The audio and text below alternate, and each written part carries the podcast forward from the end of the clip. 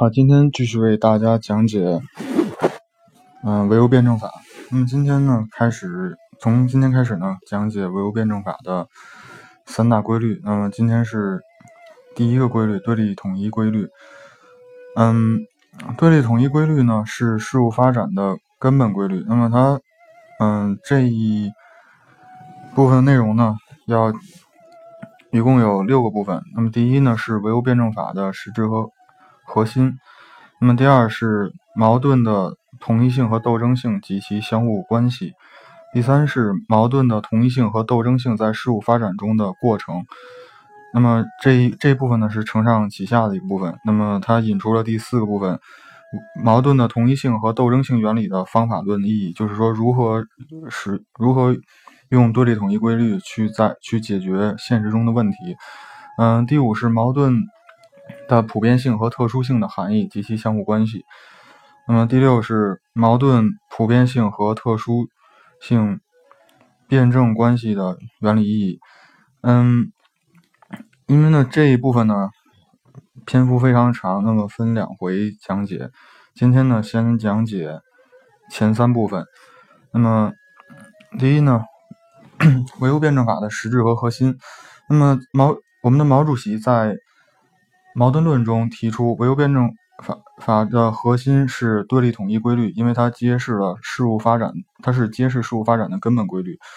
嗯，那么唯物辩证法是呢是一个完整的科学体系，包括了一系列的基本规律和范畴。那么其中对立统一规律是唯物辩证法的实质和核心。那么，因为第一，对立统一规律揭示了事物普遍联系和的根本内容和永恒发展的内在动力，从根本上回答了事物为什么会发展的问题。第二，对立统一规律是贯穿质量互变规律、否定之否定规律及唯物辩证法基本范畴的内心中心线索。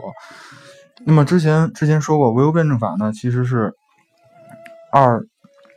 三四，啊，错二二三五二呢，指的就是两个观点联系和发展；三呢，就是三个规律：对立统一规律、否定之否定规律和质质量质量互变规律。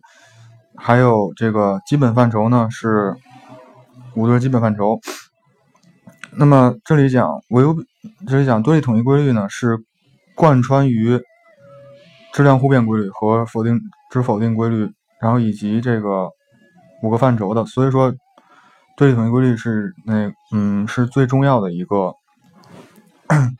一个嗯一个规律。那么它呢就是说起到了一个连接的，就是说发展和联系的观点，然后呢与这个唯物辩证法之间的一个连接连接关系。所以说嗯。要想正确的把握唯物辩证法，首先呢，一定要正确去理解发展和这个联系，然后，然后呢，再去理解这个三大规律和五五个范畴。那么，第二呢，对立统一规律，呃，第三呢，对立统一规律。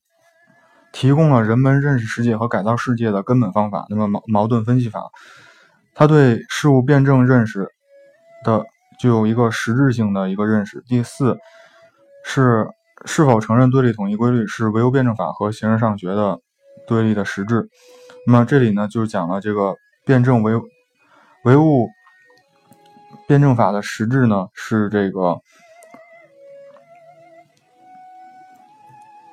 就是坚持对立统一规律，对立统一规律，然后坚坚持就是承认事物之间的矛盾，然后，嗯，用发展联系的观点去看问题的一个完整的科学体系。然后核心呢就是对立统一规律。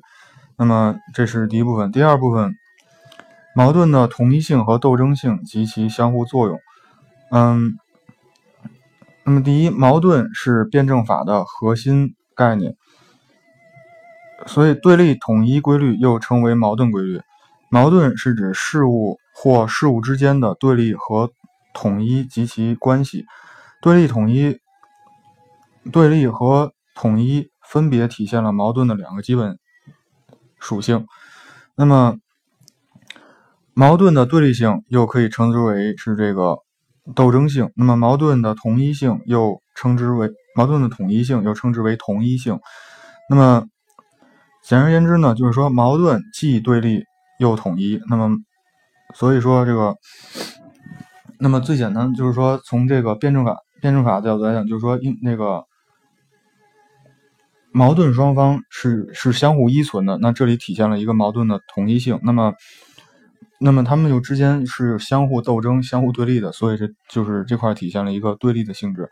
那么唯物辩证法所说的矛盾是辩证的矛盾、客观的矛盾，即事物本身固有的对立统一的关系。嗯。那么这里要注意一点，就是说不要把辩证矛盾与逻辑矛盾混为一谈。逻辑矛盾是指人们在思维过程中，由于违反形式逻辑规则所造成的自相矛盾。那么任何科学的认识，一方面要排除逻辑矛盾，另一方面要去研究事物内事物自身的固有矛盾。嗯，矛盾的同一性与矛盾的斗争性的含义。那么，同一性和斗争性是矛盾的两种基本属性，是矛盾双方相互联系的两个方面。同一性是指矛盾双方相互依存、相互贯穿的性质和趋势。有，它有两个方面的含义：一方面是矛矛盾者的对立面相互依存、相互存在的前提，并处于一种一个系统中。那那么这里讲，就比方说上下，就如果说没有一个这个下的一个概念的话，那么就谈不上上的问，就是谈不上上的问题。没有一个左的概念的话，就谈不上一个右的问题。那么这里面讲，就是说这个相互依存，然后就是说要互互为存在的一个前提。那么矛盾的对立面是相互贯穿，是一定条件下可以相互，在一定条件下可以相互转化。那么这个。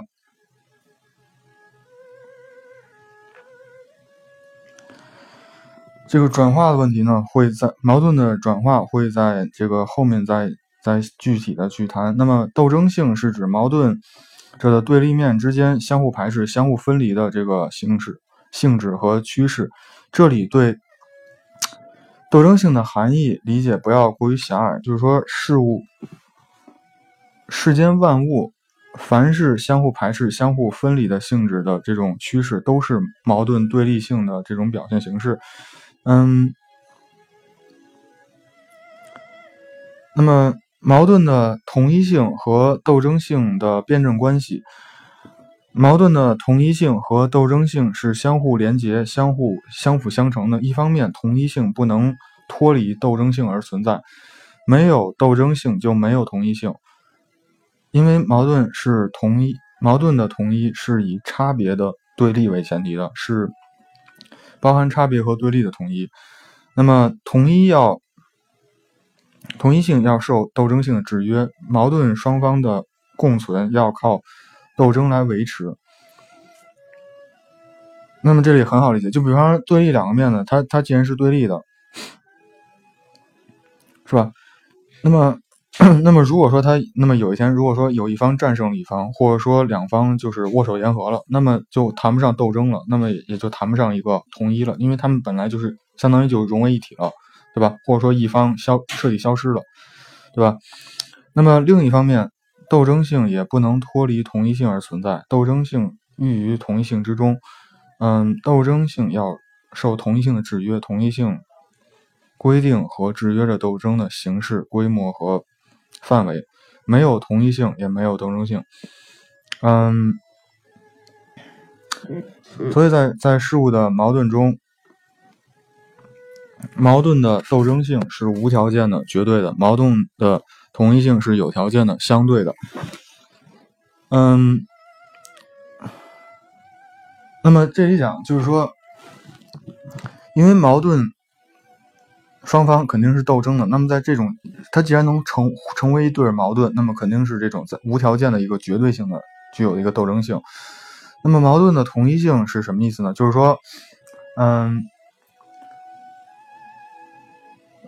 就是比方说两两个然后咱们咱们跟美国，那么可能在某些方面呢，具有一些矛盾，具有一些分歧。那么，那么总是，但是毕竟两个国家建交呢，一定要基于一个基本点，那么就是就是相互尊重对方的一个，相互尊重对方，然后相互这个不干涉对方内政。那么这个基本点呢，就相当于是这个同就是同一性的一个嗯体现。那么，斗争、矛盾、斗争性的绝对性体现了事物运动的绝对性；矛盾统一性的相对性体现了一个事物静止的相对性。那么，这里讲就是，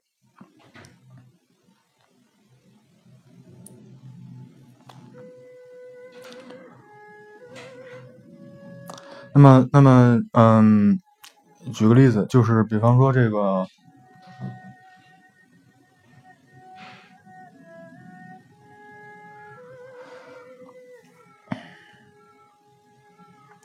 啊，那就还是说，就比比方说这个两个人，两个人互相竞争，那么他们中间起起到了一个矛盾。那么，因为他们是在一个竞争关系，所以说就是为了这个，嗯，不落于下风呢，那么他们会不断的去提升自己。那么在这种情况下呢，就是说这个，那么人呢是在不断的发展的。那么从同一性，就是说体现了物质的静止相对性是什么意思呢？就是说。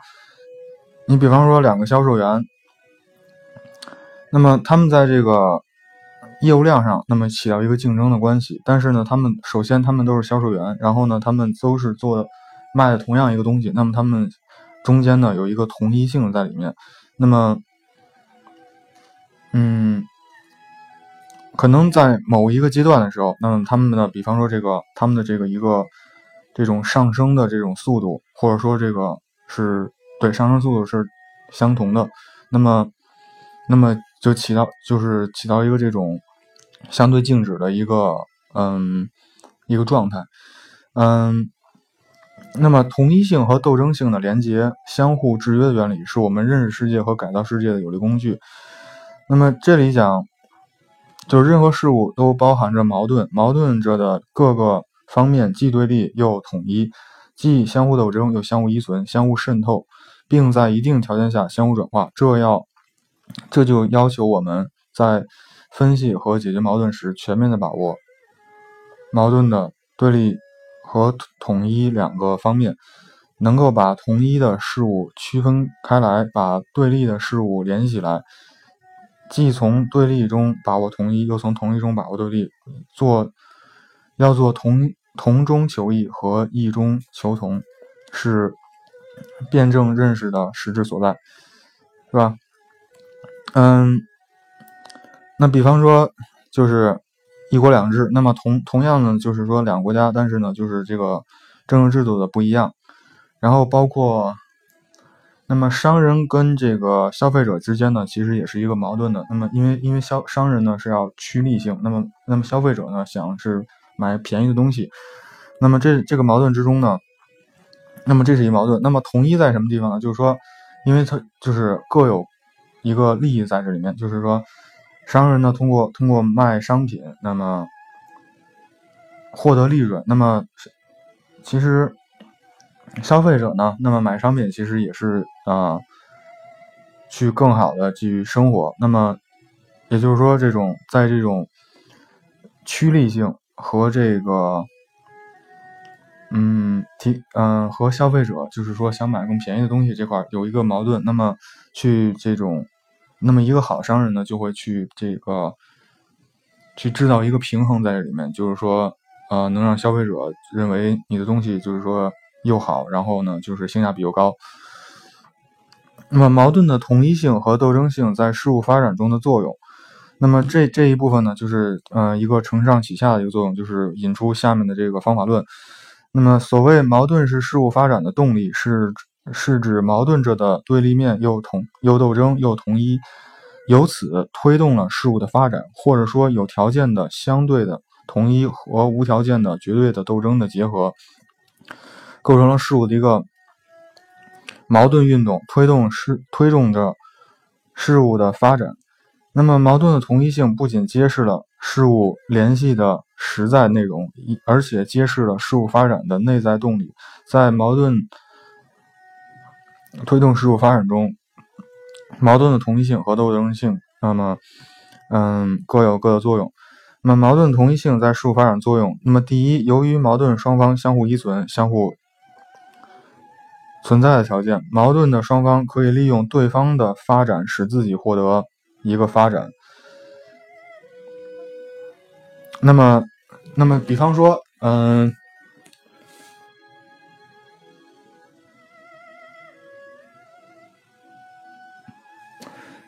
就比方说，这个谷歌和这个就是安安卓安卓系统，那么是谷歌公司的，那么 iOS 系统是苹果公司的，那么他们在这个呃移动移动设备上，那么有一个这个竞争关系。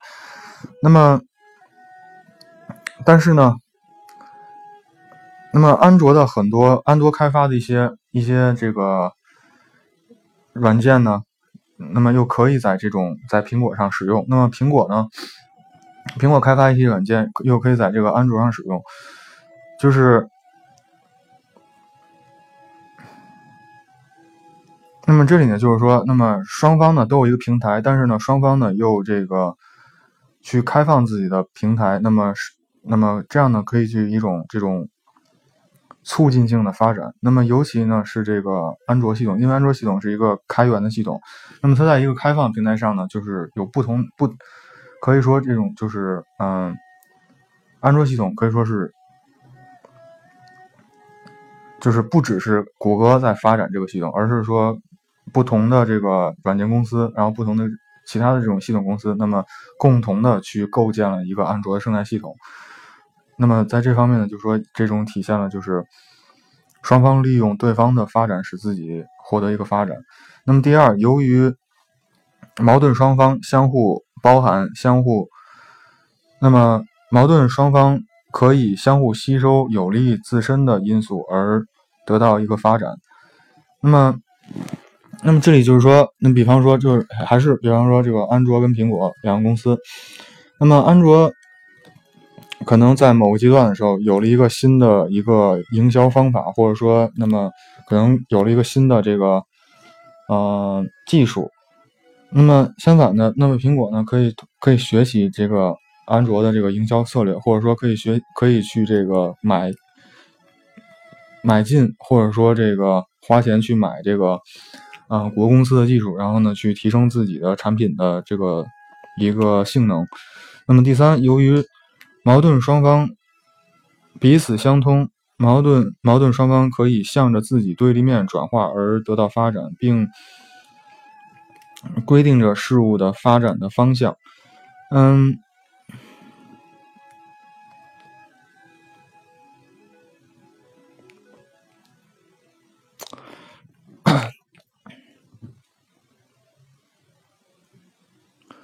那么这里讲就是，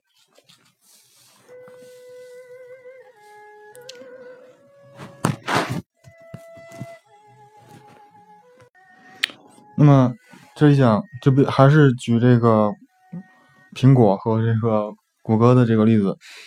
那么，那么可以看出来，就是说，iOS 呢是一个非开源的一个系统，那么谷，那么安卓呢是一个开源的系统，那么很有可能在未来就是说。苹果在这个，那其实这个开源和不开源之间就存在一个矛盾。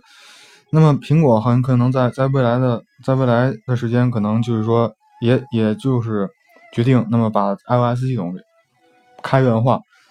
那么，那么相当于是从这个不开源，那么转化到了这个开源，那么去这个促进这个。iOS 的一个这种生态系统的这个进一步的去发展 iOS 生态系统，去扩大 iOS 生态系统。那么矛盾斗争性在事物发展中的作用：第一，矛盾双方的斗争促进矛盾双方的力量的转化，造成事物的量变。第二矛盾双方的斗争促进矛盾双方的地位或性质发生转化嗯实现事物的一个质变。那么这里呢我想讲一个例子就是在这个在解放前解放前的时候就是在我们在共产党刚建立的时候，那么我们当时当时觉得，就是也可以像就是孙中山那样的一个革命，就是啊解放几个大城市，然后呢可以获得一个全国的政权。那么当时的一个矛盾呢，就相当于是共产党的这个八路军和新四军以和嗯国民党和这些地方军阀之间的一个矛盾。那么双方的这个能量对力量对比呢是这个敌强我弱。那么那么后来呢，在这个毛主席在井冈山的时候，一个是写了这个呃矛盾论。那么一方面呢，提出要武装割据，要去这个搞做土地土地革命。嗯，就是说去打土豪分田地。那么在这种情况下呢，就是说相当于这个事情就发生了一个变化。那么之前呢是共产党与这个国民党和这个军阀之间的一个矛盾，那么一下子变成了就是无产阶级和资产阶级之间的矛盾。那么双方的这个能量力量对比就有了一个转化。那么这个性事物的性质也发生了一个转化。那么这是矛盾的一个，就是这种转化。那么，再有矛盾的斗争性和矛盾的同一性，在事物发展过程中相互结合，共同共同的发生着作用。那么也就是说，矛盾的统一性和斗争性不能孤立的起作用，矛盾推动事物。发展是是统一性和斗争性共同作用的结果，但在不同的条件下，两者处所处的地位会有所不同。在一定的条件下，矛盾的斗争性可能处于主要方面，而另而在另外条件下，矛盾的同一性又处于这个主要条件。那么最简单的例子就是说，在在冷战结束之前呢，那么双方就是两大阵营，毛社会主义阵营跟资本主义阵营之间呢，有一个这种。非常明显的一个对立的一个一个局面。那么到了这个，嗯，冷战结束以后呢，那么无论是无论是西方还是东方，那么对于这个就是意识形态方面的斗争呢，都开始减缓。那么开始这个，因为发现大家其实都有一个共都有共同目的，就是发展经济啊，发展这个教育，发展民生。那么在这种情况下，就是。那么现在当下的这个社会，那么肯定是有矛盾。那么，两几，咱们和和一些其他国家之间肯定矛盾。但是呢，因为在在现在这种和平的年代，那么大家大家明白，就是说意识形态上的斗争，并嗯，已经不再是主要的这个这个矛盾了。那么现在呢，更多是这种去促进全球化，然后呢，促进一个这种嗯。各个国家自各个国家的一个这个利益。那么最后，矛盾推动事物发事物的发展，说明事物发展的根本原因不在于事物的外部，而在于事物的内部矛盾性。矛盾的内部事物的内部矛盾发展是事物发展内因，内因即内部矛盾是。事物存在的基础是一一事物区别于他物的内在本质，是事物变化的根据。它它规定着事物发展的方向，所以它是事物发展的根本原因。外因是指事物之间相互联系、相互影响，是事物发展的条件。它能够加速或延缓或。甚至暂时的改变事物发展进程，但是它必须通过内因而起作用，它是事物发展的第二位原因。内因和外因辩证的原理，对于我们分析问题和去做这种实践活动具有一个非常重要的指导意义。嗯，那么这里呢，就是说，那么从辩证法的角度来讲，就是说这个事物的内因是起到一个决定作用。那么最简单的这种例子就是说。就比方，比方说，就是同学或或就是比方说，在一个一个教室里面，那么总会有这个学习好的跟学习不好的，还有中间人。那么那么首先呢，其实老师并没有偏向于谁，而是说这个就是一看自己努不努力，一个是看自己的这个理解方式有没有一个问题。嗯，所以说在这方面呢，就是说，嗯，内因是起一个决定作用。好，那么今天呢就说到了这里。那么下周呢，那么继续讲，嗯，对立统一规律里面的剩下的三个部分。好，谢谢大家。